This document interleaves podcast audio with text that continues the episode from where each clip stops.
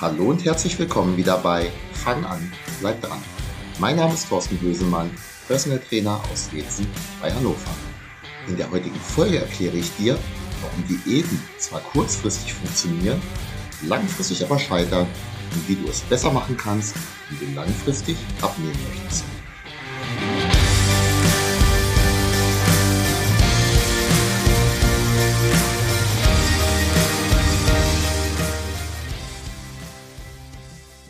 Oft wird gesagt, Diäten funktionieren nicht.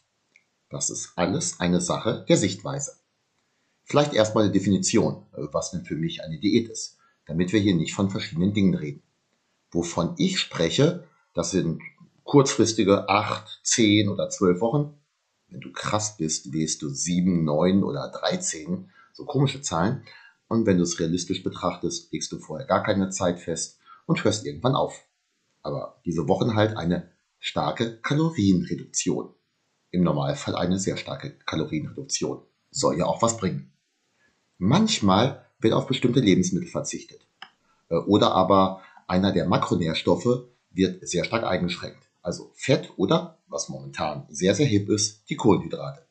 Von einer Eiweißreduktion habe ich bisher selten gehört, äh, außer du machst sowas ganz Abstruses wie eine Gemüse- oder Obstdiät. Aber auf jeden Fall eine starke Restriktion von irgendwas. Auch die Fastenmodelle wie 16.8 oder 5.2 oder was auch immer, äh, die können in diese Richtung spielen.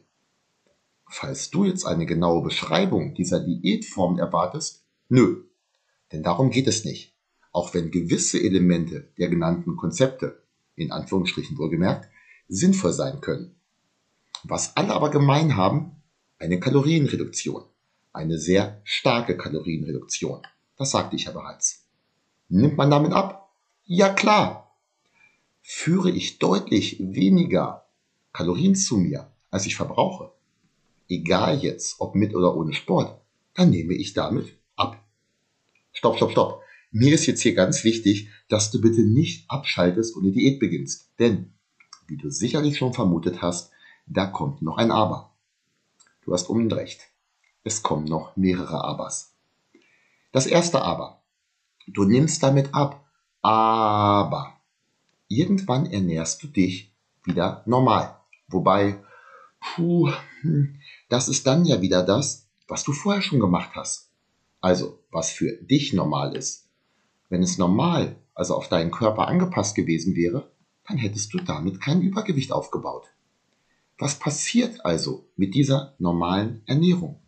Richtig, du legst meist recht schnell wieder zu. Ein kleiner Exkurs. Diäten machen Sinn. Zum Beispiel, wenn du Wettkampfbodybuilder bist und für die Bühne in Form kommen möchtest. Oder wenn du in deinem Sport in deiner Gewichtsklasse antreten möchtest und ein paar Pfund runter müssen. Oder wenn du in vier Wochen Hochzeit hast und du gerne in das Kleid passen möchtest. Falls du ein Mann bist und nicht so an dem Hochzeitskleid interessiert bist, falls doch, ist auch okay, äh, Grund für eine Diät könnte auch sein, wenn du einen suchst, so ein Saufurlaub. Auf Mallorca zum Beispiel. Um dann wenigstens die ersten zwei oder drei Tage am Strand einigermaßen passabel auszusehen. Du möchtest langfristig abnehmen? Das funktioniert so leider nicht. Siehe oben. Äh, und zwei Abers kommen ja noch. Du wirst Muskelmasse verloren haben.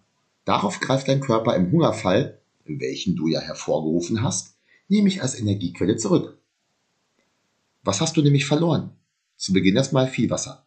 Vor allen Dingen bei einer Kohlenhydratreduktion. Also so Kohlenhydrate reduzieren, Keto-Diät und solche Geschichten. Dann ist da, wie angesprochen, sicherlich auch Muskelmasse dabei. Natürlich auch Fett. Aber die 6 Kilo auf der Waage, das sind keine 6 Kilo Fett. Schade, ne? Ein ganz dickes Aber habe ich aber leider noch.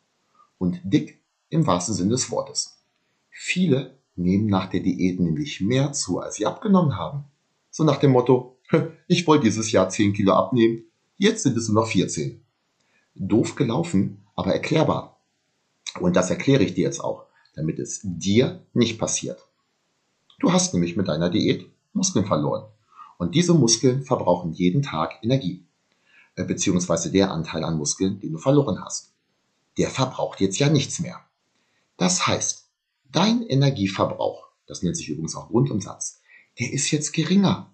Und wenn du genauso viel futterst und trinkst, und wir hatten uns ja schon darauf geeinigt, dass wenn du Übergewicht hattest und hast, das vermutlich zu viel an Futtern und Trinken war, dann ist der Kalorienüberschuss jetzt noch größer und du baust noch mehr Fett auf bei weniger Muskulatur.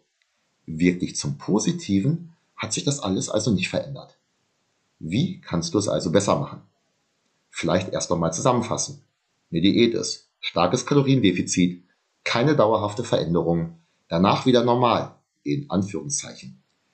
Führst du etwa, also das führt zu etwa 100% dazu, dass das abgenommene Gewicht nicht gehalten werden kann. Das ist langfristig also tendenziell eher doof. So, und jetzt ich. Äh, nicht nur ich, denn ein Geheimrezept ist das wirklich nicht. Du musst langfristig etwas verändern. Das können gerne kleine Schritte sein. Und feiere diese kleinen Schritte und kleinen Fortschritte. Denn selbst wenn du nicht so schnell abnehmen solltest wie die oder derjenige mit der Diät, aus meiner Sicht ist es besser, erstmal drei Kilogramm abzunehmen, die Muskeln bestmöglich erhalten, sich dabei gesünder ernähren äh, und die Abnahme vor allen Dingen halten, als fünf Kilo ab und sieben Kilo zunehmen und genauso schlecht weiterfuttern wie vorher. Das muss übrigens nicht heißen, dass man mit einer langfristigen Umstellung nicht im Laufe der Zeit so richtig weit vorankommen und auch sehr viel Körpergewicht verlieren kann.